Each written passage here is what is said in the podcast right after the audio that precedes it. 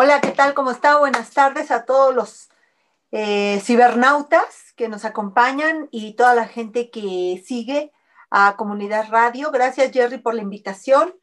Gracias por la oportunidad de platicar un ratito con la gente.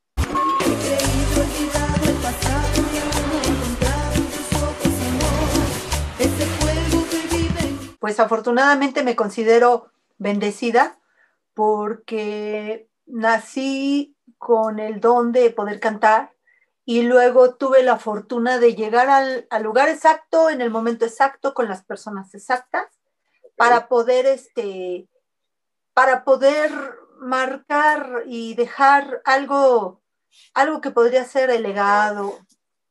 Espérame tantito, cállate. Para que nos presentes a, a la mascota. Mira, sí, esta es mi compañerita. Ah, Tomás, cállate. Por favor, compórtate. Ya. Tranquila. Y este, entonces, tuve la oportunidad y, y- y trabajé mucho, la aproveché al, todo lo que pude y he seguido trabajando en eso. Entonces, me considero afortunada, bendecida y, y- y con mucha suerte.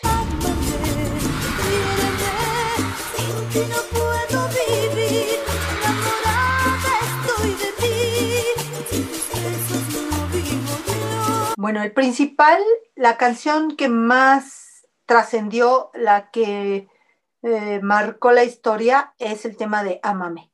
Esa es la que todo el mundo reconoce. Ok.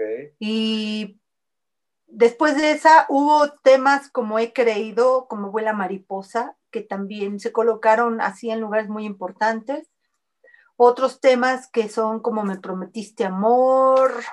Eh, bueno, hay temas que yo ni siquiera sabía que la gente escuchaba y que de pronto me los pedían, que ni siquiera estaban este, ensayados, pero la gente al comprar el disco en la época de los discos, de los cassettes, pues eh, escuchaba todo, ¿no? Eh, un lado, luego el otro, y de pronto la canción que quedaba por allá en el número 8, 9, que pues realmente siempre era una como, escogían como que esta es la buena y esta también y esta también. Y las otras siempre se les llamaba de relleno, Ok. ¿no? O sea, siempre era, tienen que ser 10 temas. Ah, pues hay que meter este, otro, pues ese, un cover, no sé, cosas así, ¿no? Sí, sí. y eventualmente tocas a las personas con esa canción, por lo que dice, por la música, por el momento que estaban viviendo. De pronto, si hablas de desamor y en ese momento alguien está pasando por un trance así, pues lo tocas, ¿no? Y, y si en ese momento la canción lo dice de una manera, tú lo cantas de, de, de esa cierta manera también, ahí quedas atrapado, porque a mí me ha pasado con muchas canciones también, ¿no? Sí. Entonces, este, eh, son muchas canciones las que, las que la gente en su momento le quedaron prendadas, prendidas de, su alma y marcaron su juventud, sus noviazgos, sus primeros amores, o cuando pasó algo también triste.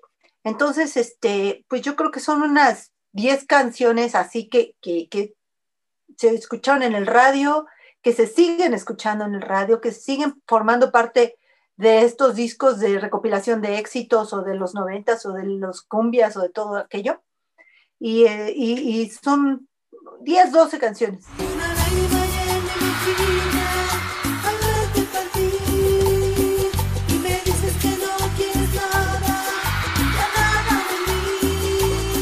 Pues mira, no sé, yo aprendí a cantar en mi casa cuando era muy niña.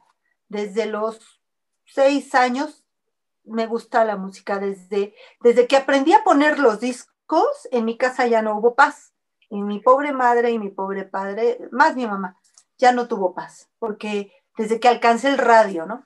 Sí. Entonces, este, escuchaba discos de Angélica María, de Virginia López, de Eddie Gourmet, y, y son, can- son cantantes, eh, bueno, Angélica María era más baladista, pero la, Virginia López y Eddie Gourmet son dos cantantes muy importantes de bolero, con una con una cualidad vocal muy, muy particular, muy sofisticada, con técnicas muy depuradas. Entonces, yo, yo aprendí a cantar, o sea, yo imitaba a esas cantantes. Y a partir de ahí, pues ya cuando empecé a cantar, algo se te queda, yo creo. Y creo que todos los cantantes nos pasa eso. Alguien que te gusta mucho, empiezas a imitarlo y a partir de ahí empiezas a desarrollar algo que ya viene de, de adentro de ti, ¿no? Entonces, cuando yo llegué a, a, a Yairas, eh, ya tenía cuatro años cantando de manera profesional, pero toda la vida había cantado en mi casa. O aprendí a tocar la guitarra y cantaba, y cantaba lo de moda, y, y me gustaba la trova, y me gustaba el bolero. Entonces, creo que sí ya llevaba algo que cuajó perfectamente con lo de la cumbia andina, que es una música muy romántica, que son letras muy como tristes, son tonos menores, o sea, casi todas las canciones son en tonos menores, que eso nos lleva a la tristeza, a la nostalgia, por eso se oyen así todas este, tristes. Y creo que ahí, ahí, ahí fue donde hicimos clic, porque realmente cuando estuve cantando versátil, las que no me salían eran las rockeras. ¿Ves? O sea, yo tratando de cantar este, las de Alejandra Guzmán, no, pues olvídate. Me, no, no, no podía, no me salían, me salían raras. Y, y en este caso, te digo, creo que llegué en el momento exacto, al lugar exacto, con el, con el bagaje exacto, para que todo se fundiera y se lograra un buen resultado, ¿no? Entonces, sí, sí, yo ya estaba así, nada más llegué a, a poner la voz y a hacerle así de, a, más a, aprender a grabar, yo nunca había grabado, ¿no? Ok. Entonces, este, ahí aprendí a, a, a, grabar. Y sí hubo cierta aportación del director musical, del ingeniero, de, de cosas que me decían así, mejor asá, mejor asá. Obviamente sí había una dirección musical, pero pues yo ya lo llevaba, ¿no? Que te acepto, mi amor.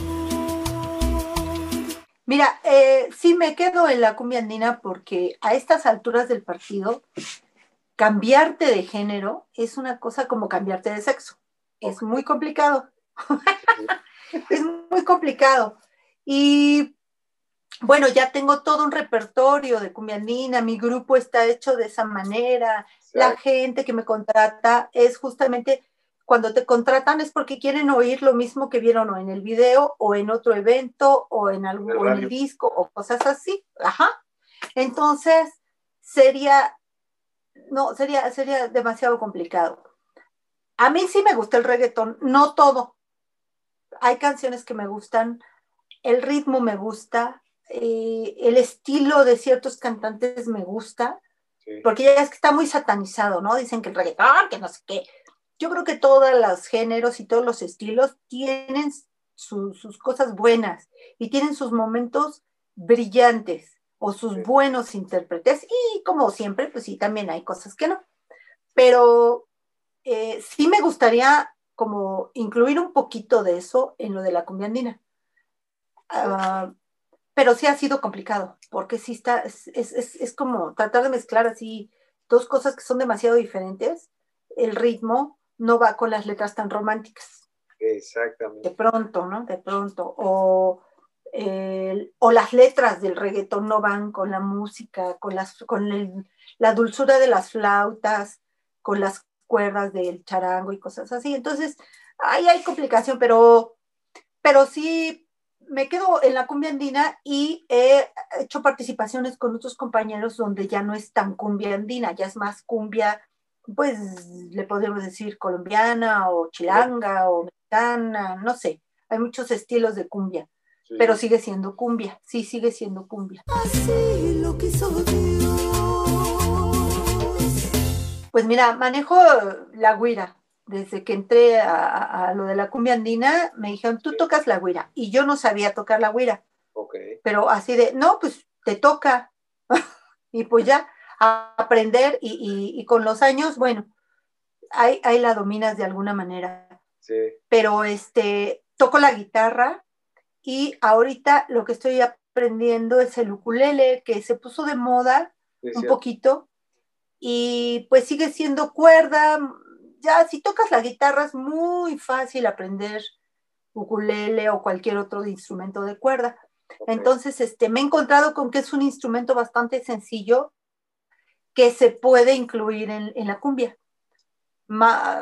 Digamos que es como de la familia del charango, ¿no? O sea, no es lo mismo, pero ahí se van, ahí se van parecidos. Entonces, este, esta pandemia, este año casi ya de, enclaustramiento, eh, me ha servido para, para aprenderlo y para dominarlo, porque digo, aprenderlo pues no es tan complicado. La complicación es dominarlo, ¿no? Aprender todo el repertorio en el instrumento y luego este, aplicarlo. Así que eh, sí, sí, ahorita estoy este, ya tocando guitarra y ukulele.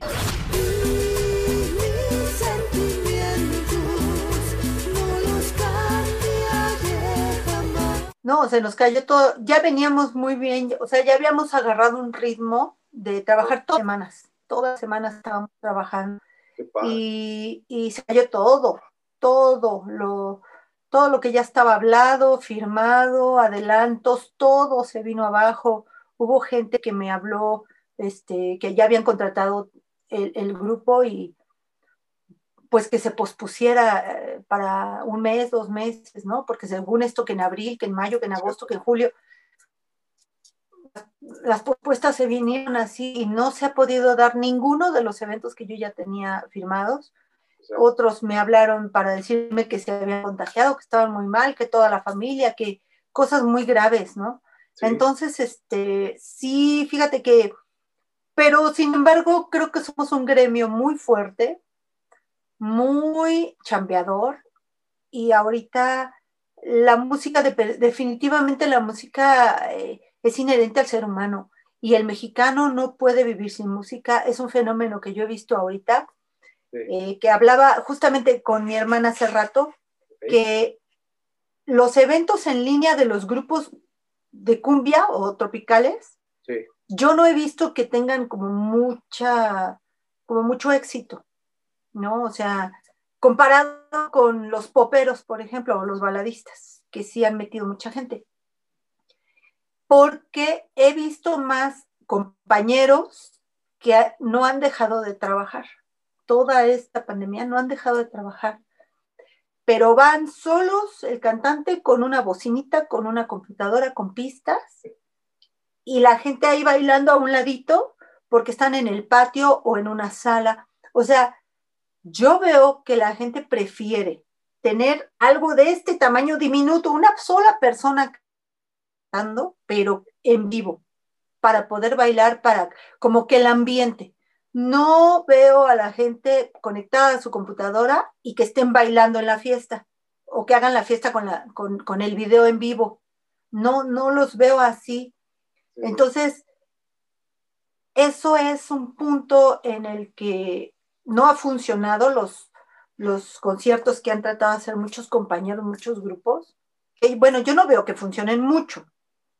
Entrará gente, pero para que sea algo que esté continuamente, no, no ha funcionado. sí, Pero entonces, pero la, porque la gente sigue prefiriendo la música en vivo. Claro. Entonces, los que nos dedicamos a la música bailable, ahí está, ahí está el, el- el- la gente, y, y sí, la gente se sigue casando, sigue haciendo bautizos, sigue este, cumpleaños, el aniversario, todo lo sigue festejando, gracias a Dios. Los mexicanos somos este, unas maracas vivientes, así, o sea, la rumba, la música, la, la fiesta, el baile, eh, todo eso, ¿no? Es parte de nuestra idiosincrasia, de nuestra humanidad. Hemos intentado hacer, los intentos que hemos tenido, no le, no le gustan a la gente. No, tienes que cantar, o sea, por ejemplo, hacerle nuevos arreglos a las canciones es complicado porque la gente los quiere oír como los oía en el Bueno. disco.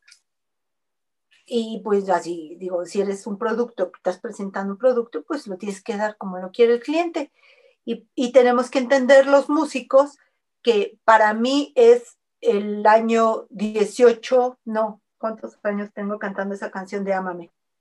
Tengo 23 años cantando esa canción, wow, ¿no? 23 años, a veces en un evento dos, tres, tres veces.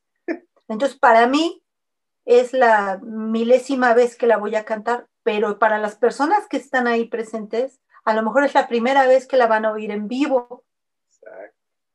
y, y eso hay que entenderlo. Entonces la tienes que interpretar como si fuera también con esa frescura y con esa emoción para que logre llegar ahí. Fíjate que estamos en todas las redes, estamos en Twitter, en Instagram, en LinkedIn, en YouTube, en Facebook. Tenemos una página que es www.monicaresendiz.com Ok. y eh, sí tengo un TikTok, pero lo tengo ahí abandonado porque como que no le, ag- no le agarro la onda. Sí, no. No, o Está sea, complicado. está así como que veo los videos y digo, ay, no, yo no voy a hacer eso. Razón.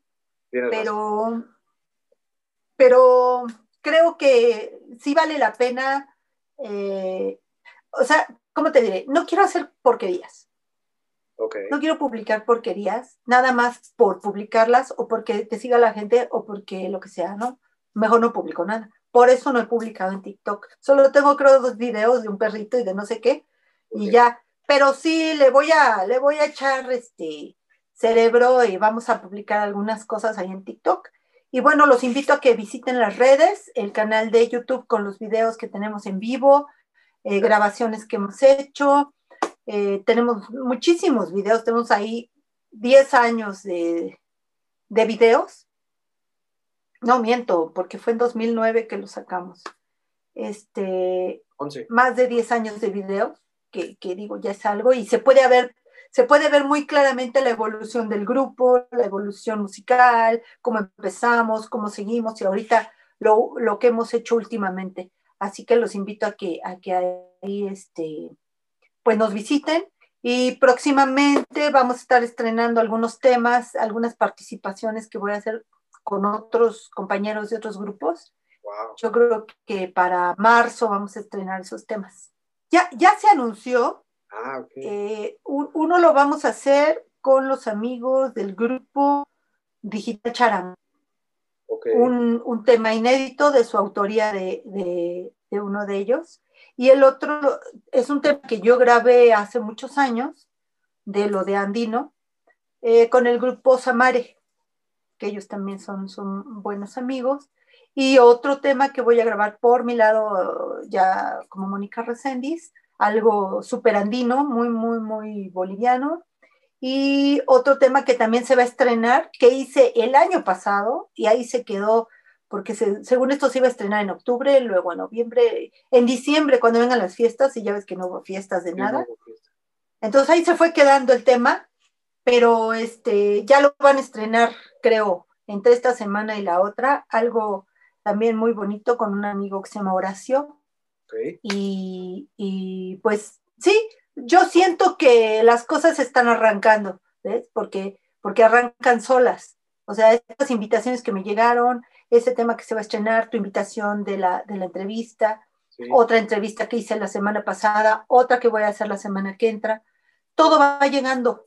Entonces yo creo que es por eso, porque ya se está moviendo la energía de, de volver, de, de que vuelva a empezar todo. Una carta que decía adiós cariñito, adiós corazón. Así es, así es, y se los agradezco infinitamente a todos los amigos que, pues, que han estado a través de esos más de 20 años en esa historia de andina.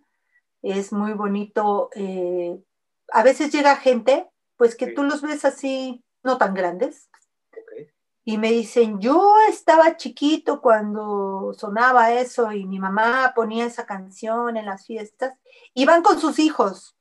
Eh, Y los hijos también conocen esa música porque les gusta a ellos, que son los papás y a la abuela, y, y en las fiestas siempre terminan bailando algún tema de esos, ¿no? Entonces, ir viendo esa, esa formación de, de- generaciones que vas existiendo en la vida de, de- de esas familias de generaciones, pues es muy bonito, es una satisfacción bien bonita. Yo se los agradezco siempre de corazón, que se acerquen y que me digan esas cosas, es bien bonito.